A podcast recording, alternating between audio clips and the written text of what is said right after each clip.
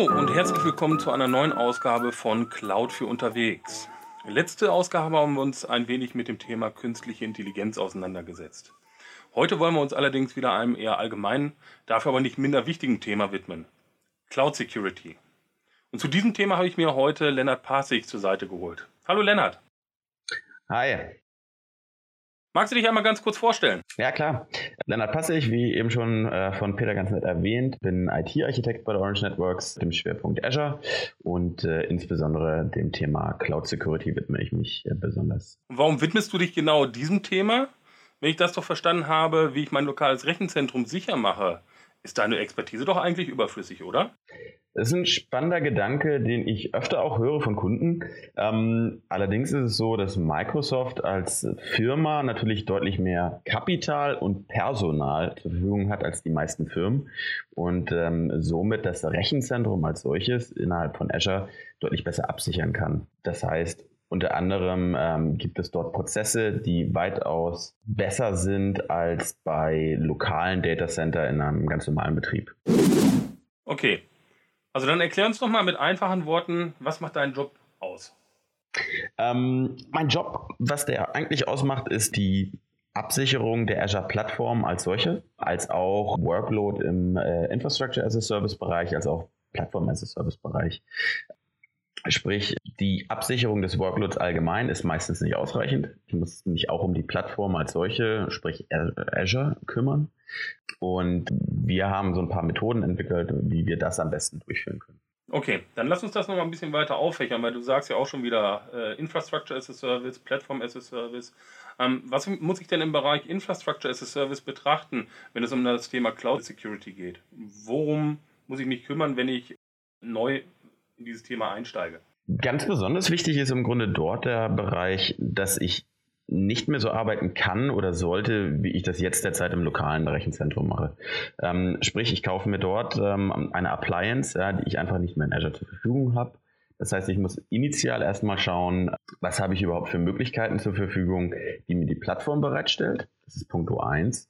Sprich, was macht Azure als solche, äh, als, als Plattform schon, um Sicherheit zu gewährleisten? Und des Weiteren, ja, nehmen wir mal das Beispiel einer Firewall, muss ich aufpassen, hm, ob diese auch sich mit der Plattform verträgt. Ähm, es gibt einige Firewall Appliances zum Beispiel, die kann ich beziehen innerhalb von Azure, hm, die allerdings nicht hoch verfügbar sind. Aus dem einfachen Grund, dass die Plattform andere Mechanismen äh, ähm, zugrunde liegen als im lokalen Datacenter und die ganzen ja, Betreiber beziehungsweise Entwickler von solchen äh, Appliances noch nicht so richtig den Weg gefunden haben in die Cloud. Sprich, das ist eigentlich das Hauptziel, worauf ich mich äh, ähm, konzentrieren sollte im Sinne von, was kann die Plattform und kann das Tooling, was ich jetzt bereits habe, mit der Plattform umgehen oder muss ich eventuell Neues erlernen? Was muss ich dann eigentlich im Bereich Sicherheit betrachten, wenn ich nun eine Abstraktionsebene höher gehe, in dem Bereich Platform as a Service? Und die Infrastruktur darunter wegfällt? Was verändert sich? Also das ist relativ spannend, da ähm, dort derzeit beziehungsweise im Allgemeinen gibt es immer weiter einen Shift, den, ähm, der deutlich zu erkennen ist und zwar ein Shift in Richtung Identity Security. Sprich, die Security als solche wandert immer mehr von der von dem sicheren Data Center hin zur sicheren Identität. Ja, das heißt Identitätsdiebstahl, äh, Data Leaks etc. Das sind eigentlich so die Probleme, mit denen man, die man jetzt gerade aus den Nachrichten hört und die auch dementsprechend gerade sehr, sehr wichtig werden und wo ein deutlicher Shift hingeht. Sprich, wenn ich nicht mehr die Plattform als solche absichern kann oder nur noch zu einem Teil, muss ich auf jeden Fall dafür sorgen, dass meine Identitäten als solche geschützt werden. Ja, also gerade personalisierte Daten, und die Identität als solche. Dann kommen wir noch eine Abstraktionsebene höher, Software as a Service. Wenn ich diese nun letzten Endes einsetze, was muss ich aus Sicherheitssicht dort letzten Endes weiter betrachten? Software as a Service ist ein relativ schöner äh, Bereich, weil ich mich eigentlich security-mäßig mit relativ wenigen Sachen auseinandersetzen muss. Hauptschwerpunkt liegt dort eigentlich auf der Data Security, sprich ähm, sind die Daten, die dort gelagert werden, verschlüsselt das ist ein häufiger, ähm, ein häufige, eine häufige Anfrage sozusagen von Firmen an Microsoft, an andere SaaS-Provider, Vieles kann dort allerdings auch vertraglich geregelt werden, ja, sodass wir da dementsprechend eine hohe Security bekommen, sobald sich der Provider dieser äh, SaaS-Plattform äh, dazu bereit erklärt, ja, mitzugehen, sage ich jetzt einmal so.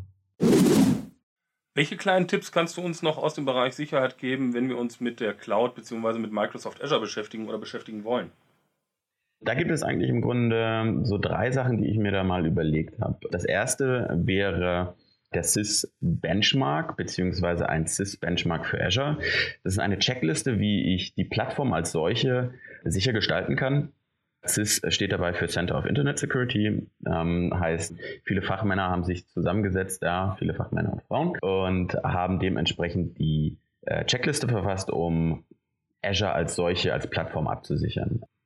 Das zweite, ähm, was man sich einmal anschauen könnte, ähm, ist die Cloud Security Alliance. Ebenfalls ähm, äh, quasi branchenneutrale Berater, die sich Bedrohungsszenarien angeguckt haben, die unter den äh, Treacher's 12 zusammengefasst haben, ja, also den verräterischen 12. Und ähm, das könnte man sich auf jeden Fall mal anschauen. Ähm, sprich, was ist derzeit wirklich am Markt oder was sind die Bedrohungsszenarien, die derzeit wirklich relevant sind? Und zum Schluss, wenn man immer noch ähm, Fragen hat, beziehungsweise denkt, ähm, okay, äh, äh das Security im Data Center bei Azure allgemein, gibt es ein, äh, eine schöne virtuelle Data Center Führung äh, von der Microsoft, wie das Data Center als solches abgesichert ist. Ja, also das heißt die physikalische Sicherheit. Das sind die drei Sachen, die ich auf jeden Fall mal empfehlen kann. Die Links werden wir ja auch in unserem Blogpost entsprechend zur Verfügung stellen, sodass man äh, auf diese Ressourcen relativ simpel zugreifen kann. Es gibt aber auch noch meines Wissens nach das Azure Security Center, ähm, was so normalerweise als erster Einstiegspunkt Personen angeraten wird, die sich mit dem Thema auseinandersetzen. Kannst du dazu ein oder zwei Worte verlieren, was sich letzten Endes dort befindet und was man dort als Ressource finden kann? Ja, klar. Das Azure Security Center als solches ist dann ähm, noch einmal ähm, mehr aus dem Monitoring-Charakter. Sprich, ich kann wirklich ein Audit meiner Plattform, meiner Workloads durchführen. Microsoft orientiert sich an äh, gewissen Standards, ja, an CCE, um ähm, zum Beispiel ein Hardening zu auditieren. Ich kann mein eigenes Hardening hochladen. Ich kann sozusagen einmal durchführen, ob oder einmal checken, ob meine Plattform als solche richtig abgesichert ist, ja, nach Microsoft Best Practices und habe dort mehrere Empfehlungen, die mir dort vorgeschlagen werden. Des Weiteren wandert dort immer mehr das Monitoring als solches rein, sprich das Security Monitoring als auch das System Monitoring als solches. Dann noch eine persönliche Frage, wenn ich darf. Was interessiert dich momentan im Bereich Azure Security? Womit beschäftigst du dich? Was findest du als Thema aktuell sehr, sehr spannend? Derzeit ist es für mich wirklich der Shift in Richtung Identity Security, sprich ähm, das Absichern der Identität als solcher. Und als zweiter Schritt ganz klar, jetzt kurz vor Mai, ähm, ist es auf jeden Fall DSGVO-Compliance in Richtung Data Security. Kommen wir nochmal zur Absicherung der einzelnen Identitäten. Also wenn ich normalerweise aus meinem typischen Rechenzentrum herauskomme, habe ich mein lokales Active Directory irgendwie liegen. Das bringt mir aber in der Cloud doch letzten Endes nicht viel. Da habe ich doch noch irgendein Azure Active Directory, was ich nutzen kann. Wie spielen die beiden zusammen? Kannst du dazu vielleicht auch noch ein paar Worte verlieren? Kann ich durchaus machen, klar. Das ist eine spannende Geschichte im Grunde. Das erste riesengroße Projekt, was ich äh, einmal angefangen habe, war die erste Anforderung, ob man nicht Azure AD komplett ablösen kann, ob man das überhaupt braucht. War relativ spannend, ähm, da das einfach in einem Package zusammenkommt und man es einfach nicht los wird. Hat Vor- und Nachteile, gehe ich jetzt mal nur auf die Vorteile ein. Ja. Ich kann im Grunde ein, eine Synchronisation einrichten von meinem lokalen Active Directory zu dem Azure Active Directory. Ich kann also die Identitäten weiter vorhalten.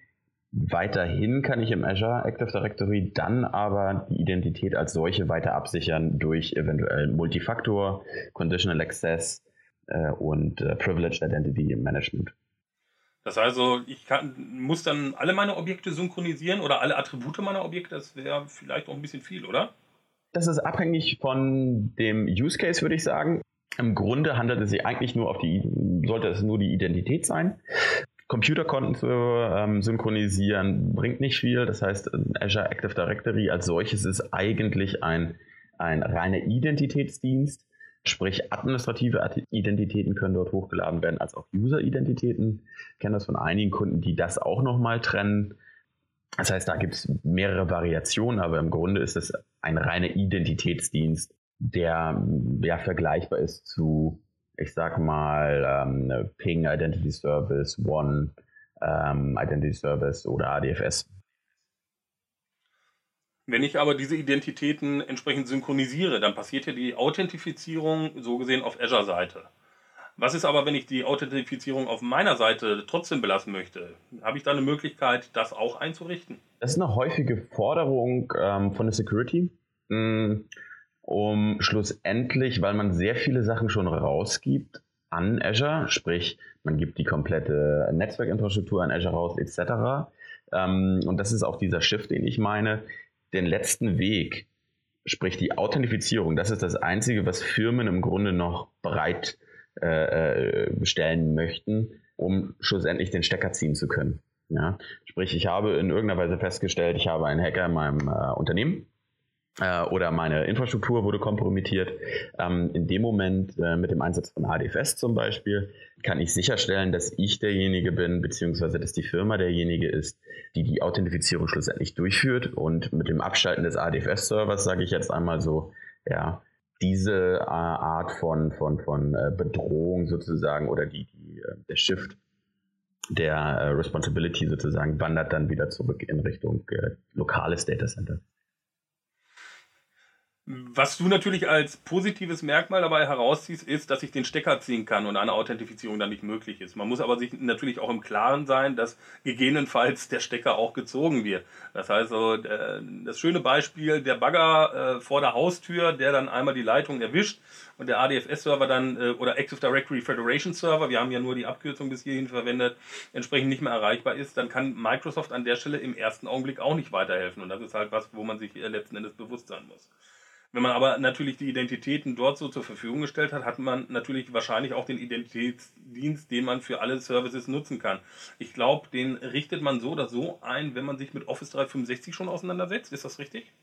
Den ADFS-Server als solchen äh, wird häufig schon genutzt.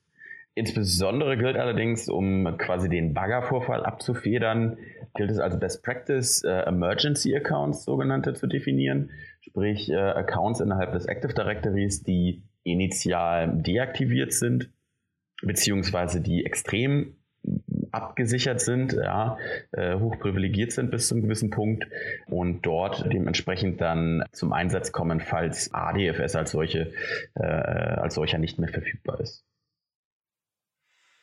Lennart, danke dir vielmals für die ganzen spannenden Themen, die wir heute im Bereich äh, Security, aber auch Identity hatten. Das war es auch schon wieder für uns mit dieser Episode. Folgen Sie uns auf Twitter über Cloud für unterwegs oder auf unserer Facebook-Seite. Und ich sage auf Wiederschauen, bis zum nächsten Mal.